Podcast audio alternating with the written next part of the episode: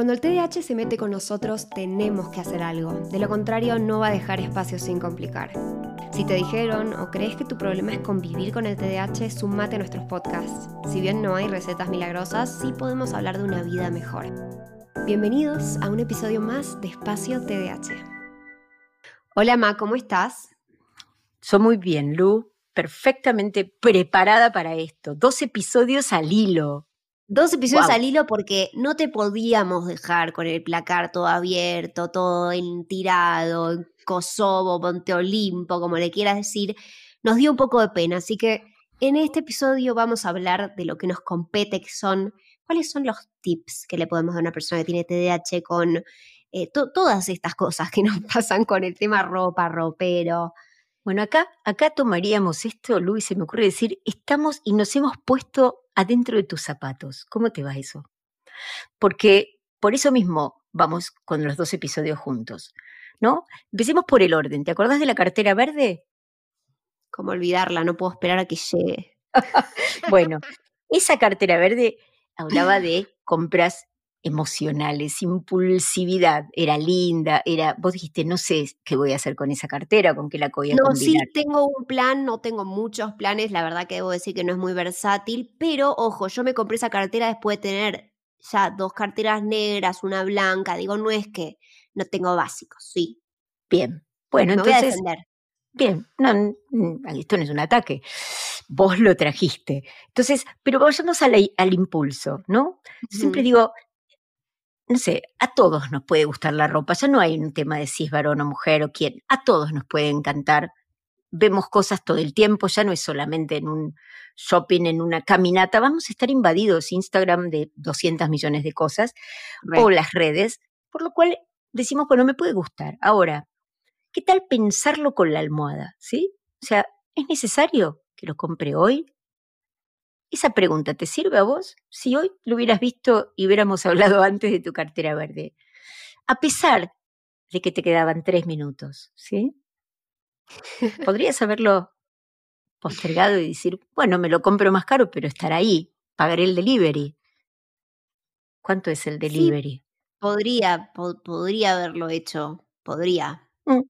Es decir, una de las cosas que se me ocurre a mí es, si vos no saliste a comprar la cartera verde, si vos hoy no te levantaste diciendo quiero una cartera verde, cuando estás por poner comprar la cartera verde, pensá. Acordate de esta frase. Yo salí hoy, me levanté hoy, dije, necesito esto. Entonces espera, porque por ahí fue un impulso por el deseo que me dio esa hermosa cartera verde, ¿no? ¿Lo ves? A veces esto es importante cuando salimos. Yo lo hago, pero es que ¿sabes qué me pasa? Yo esto lo incorporé, pero lo incorporé más para compras grandes. Eh, por ejemplo, cuando me compré mi iPad, que siempre hablo de esto, es uno de los gastos más grandes que hice en mi vida independiente, eh, pero tardé tres meses en comprarlo, porque era tan grande eh, que, que, sí, obvio lo pensé. El tema es que es una cartera que capaz no me sale tanto y ahí no lo pienso. Y después uno después ve cómo se suman y además el ropero es un caos, así que ojo con eso. Yo te diría que no solamente eso, eso que acabas de decir, seguramente de tu marido, que no solamente es ordenado ahí, va a ver la proyección, sumando pequeñas cositas, carteras, cositas, cositas, vas a llegar a dos iPads no aún. por eso, por eso digo, ojo con eso. Que se escurren por todos lados. Entonces, ojo con esto porque son, es poquito, poquito, pero no miramos la proyección. Y aparte otra cosa igual que está bueno para el tema de los frenos, por ejemplo, es algo que yo también hice hoy, que fue anda al placar y ve cómo, y explícame cómo lo combinas. Bien. Anda y fíjate, por lo menos, no sé, tenete dos opciones, por lo menos, de cómo lo vas a combinar, especialmente si te vas a comprar algo tan incombinable como una cartera verde que me compré yo. No sé, porque por ahí te diría tu hermana Lari que es una cartera verde que va con 20 cosas, porque se puede poner la cartera verde con cualquier cosa y le queda bien. Pero el punto es, eso que dijiste es un freno. Diseñemos frenos, uno es no salí a comprar, a mí amo los zapatos y a mí lo que me pasaba era que paraba a ver zapatos y siempre me tenía que llevar alguno, porque los zapatos ah, son una pasión. Y hace un par de años, y todavía siempre lo repito, tengo un par de zapatos que me compré negros, que pagué una suma muy obscena de dinero por esos zapatos, pero no me compré otros en casi tres años. ¿Qué tal? Wow.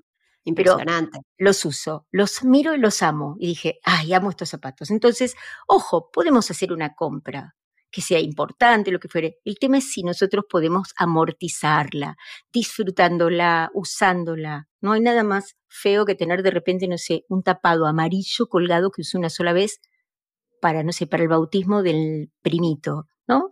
Entonces, pensemos en esto, la cantidad es importante y se va a sumar si compramos sin criterio también, ¿no? ¿Para qué necesito? ¿Cuándo lo voy a usar? Por ahí sí, suena poco espontáneo, suena medio aburrido, ¿no? Esto los estamos, nos estamos limitando demasiado, pero el tema es que después no tenemos cómo, cómo manejar ese placar, ¿no? Entonces la cantidad va a depender mucho de que seamos conscientes. ¿Te cuento esto? Tu placar es algo muy parecido a una heladera. A mí me encanta el queso y yo entonces voy y digo, ah, me voy a llevar queso por las dudas. Pero si, si no miro, tengo varios quesos del mismo queso, ¿no? Distintos. Entonces digo, bueno, antes de salir, miro mi heladera. Antes de salir, miremos el placar. ¿Te parece? Bueno, yo por eso, eh, a ver, mi cartera verde no nace de que hoy se me ocurrió que quiero una cartera verde. Nace de otro día que estaba en TikTok y veo una chica que hace, muestra sus outfits del día y tenía una cartera verde. Yo dije, quiero esa cartera verde. Cuestión, no la pude encontrar en ningún lado, entonces eso me frenó el impulso. O sea, no lo controlé yo, que digamos. Em, la cuestión es que ese mismo día dije, uy, me inspiró esta chica como a, pensar un poco más en qué me pongo, a, tener más orden de mi ropa, más como estructura en mi placar y saber qué tengo para poder variar, porque tengo mucha ropa. Entonces ahí fue que saqué todo de mi placar, ordené todo y me hice una nota en el teléfono que dice cosas que necesito, dos puntos, y puse las cosas que me faltan, que realmente, o sea, son básicos que necesito. Ahí no estaba la cartera verde, no estaba. Y después cosas que quiero pero no necesito. Y ahí estaba la cartera verde. Y hoy volví a ver el TikTok de la chica, me agarró el impulso otra vez, que digamos, pero no es que salió de un repollo, pero Con, con, todo esto a qué voy? A que está bueno que tengas conciencia de qué tenés en tu armario. Para eso vas a tener que sacar todas tus cosas del armario y hacerte una lista, ¿no? Saca, no sé, yo por ejemplo el otro día cuando lo hice saqué ropa que estaba rota, que ya no podía usar, alguna ropa que por ejemplo la separé para mandarla a arreglar, la bolsa sigue ahí hace dos semanas, eso será tema para otro día, pero ropa que quiero mandar a arreglar, después ropa que quiero donar y después ropa que estaba sucia y que tengo que tirar a lavar, que capaz no sé, la guardé sin darme cuenta en una velocidad y no me di cuenta. Entonces está bueno el ejercicio. Vamos a hacer ese ejercicio un poquito más desafiante, te propongo, Lu. Epa, yo ya pensaba que era a nivel Dios el ejercicio. no, no, no. Este ejercicio más desafiante es, no solamente vas a sacar, ya te invitamos en el podcast anterior, subimos dos, dos episodios para que no te quedes ahí abrumado con tu ropa. La propuesta que yo utilizo y, comparto cuando alguien toca este tema en el consultorio es en ropa interior que también vamos a revisar, ¿sí? Pero vamos a ponete la ropa interior y ahora separa esa ropa por criterios. Hagamos una pila de pantalones, ¿sí? Eh, hagamos una pila de las, lo que es para arriba. Hagamos una pila de, lo que tenemos que hacer son separar esas cosas. Y una vez categorías. que tenemos categorías divididas, como estamos en ropita interior, tenemos los zapatos variados a mano, digamos, de taco, lo que, si estamos hablando de una mujer, ¿no? Distinto tipo de... complementemos eso con los zapatos, con los accesorios y nos vestimos frente a un espejo hasta que encontramos algo parecido a eso del uniforme, pero algo que nos va bien, ese pantalón queda bárbaro con eso que no me había dado cuenta, listo, ¿lo tenés? ¿Te gustó? Bueno, ya está, lo vas a separar en una percha. Ahora, ojo, porque ese mismo pantalón puede que también vaya bien con otra camisa. Entonces, armate perchas. Eso lo decía Pat Quinn, la doctora Pat Quinn, del libro este de ADHD, Girls with ADHD. Del que hablamos en el primer episodio con el que yo descubrí mi TDAH. En síntesis. Entonces, armarte las perchas. Ojo que esto no es para hacer todos los días. Esto lo vas a hacer, no sé, cada 15 días o un domingo. Todo depende de la ropa que tengas. Si podés separarlo, y te lo probaste en un día, yo te puedo garantizar que salís en cinco minutos desde la ducha a tu puerta y te vestiste divino. O divina. Aparte me imagino, o sea, yo no lo hago esto ni de casualidad, ¿no? Pero me imagino que si lo haces cada 15 días y con más frecuencia, en tu cerebro está más presente la ropa que tenés, ¿no? Porque digo, creo que en el TDAH un poco que nos olvidamos de las cosas. Sí. Y sabes qué? Y aquello que no separaste, que lo ves y que tal vez tenga una historia, me gustó, es del bautismo de mi nene, no sé, no importa, pero ya no lo uso, sepáralo. No lo podés sacar de golpe, pero sepáralo, eso ya no va a estar en tu placar. Entonces, próxima temporada, toda esa ropita que tenés ahí que no sabías qué hacer, toda esa se va. Vos la podés regalar, podés hacer una feria americana, podés buscar, publicarla y venderla, todo depende de lo que vos quieras hacer, podés reciclarla, pero una de las cosas es decir, sé honesto, esa ropa no la usaste, no la usaste en toda la temporada una sola vez, chau. Besito como quiero, quiero dejarles un recurso no estamos esponsoriadas nosotras, pero yo cuando me fui a vivir a México, obviamente hice un, eh, una mega versión de este ejercicio en el que saqué mucha ropa que no me quería llevar. Hay un lugar en Buenos Aires que se llama Galpón de Ropa. Es para ropa que esté bien, en buenas condiciones, pero te pueden pagar por tu ropa. Y si eso es un incentivo para vos y decís, che, eh, saco ropa a mi placar, ¿no? Está bien y me pueden pagar para eso y yo con esa plata me voy a comprar algo nuevo, que así sea, ¿no? Porque yo sé que obviamente hay apps, hay cosas, pero este lugar es un lugar físico que vas, te atiende una persona y te sacan la ropa en ese momento, no tenés que esperar que nadie te la compre. Nada de eso, así que me parece buen tip. muy amigable, galpón de ropa. Tip. Y ya que hablaste de amigable, yo iría por otro de las cuestiones que para mí son muy marcadas que marcan si yo uso o no una ropa. Primer elemento, yo voy a ser muy simple, como a mí me abruma y me abrumó siempre vestirme, elegir ropa de alguna manera, y esto fue cuando yo viajaba mucho y decía, bueno, me tengo que llevar una cartera marrón, una cartera, no, se acabó, negro, blanco o negro, tiza, gris. Entonces, cartera negra, zapatos negros. Eh, lo que me ponga, desde un sombrero hasta un... Todo iba a combinar fácil, hasta la bufanda, los guantes. Entonces, a veces elegir algo simple, sencillo, es cómodo. A mí eso me resulta cómodo. Y me trae la segunda cosa, que es que las personas con TEDA muchas veces tenemos cierta sensibilidad sensorial a las telas, a que nos pique, a que nos moleste la etiqueta. Ojo con eso. Si cuando te lo estás probando sentís que necesitas un manual de instrucciones, como digo yo, que hay que pasar la manga por acá, ojo, no te lo vas a poner. O que es muy apretado, por ejemplo. a mí ah. me pasa con la ropa muy apretada que no dura la ropa cinco minutos. No, no, no. A mí me gusta que la ropa sea tenga mi identidad, digamos, yo ya sé cuál es mi estilo, entonces soy muy rápida para comprarme ropa y siempre es muy parecida, ¿sí? Porque es pasa todas las modas y las atraviesa porque es clásico.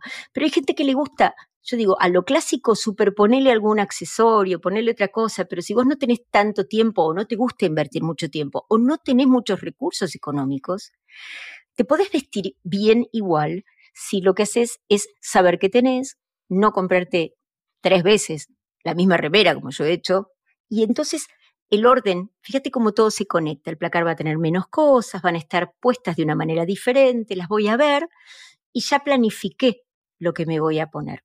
Lo mismo pasa con las medias, lo mismo con tus accesorios. Fíjate cuál es tu, tu debilidad, ¿no? A lo mejor te gustan los accesorios y tenés 16 bufandas, ¿no? Lógico. Y yo quiero leer una cosa más, que el episodio pasado no lo dije, pero creo quiero decir. Para mí la ropa me ayuda mucho emocionalmente. Es decir, la ropa me puede ayudar a tener o traer cierta actitud a la mesa. Por ejemplo, eh, capaz yo tengo ganas de estar en, mood, eh, leo un libro, me pongo un ruido de lluvia y leo un libro con un té y quiero estar en esa, bueno, perfecto, me voy a poner algo muy cómodo. Ahora, por ejemplo, quiero trabajar y, y quiero estar como prendida en el laburo, tengo que hacer muchas cosas, me voy a poner un jean. Y para muchas personas eso es muy incómodo créanme, yo tengo jeans que son como más elásticos y eso me sirve, pero me sirve para concentrarme, créanme o no, a mí la ropa me cambia la actitud. Entonces, si a vos te pasa algo parecido, también sentite libre de permitir que en tu día existan esos momentos en los que decís, ahora me voy a cambiar la ropa, porque cambiarme la ropa es como una metáfora de cambiar mi actitud frente a la tarea que estoy haciendo. Y si eso te sirve, bienvenido seas. Me encantó eso y te, te agregaría una cosa más, que es que cuando vos te levantás, te duchás, te lavas bien la cara, tu pelo está limpio, también esa actitud es empezar el día. Hay gente que le cuesta arrancar, que sigue en pijama. Bueno, sacaste el pijama.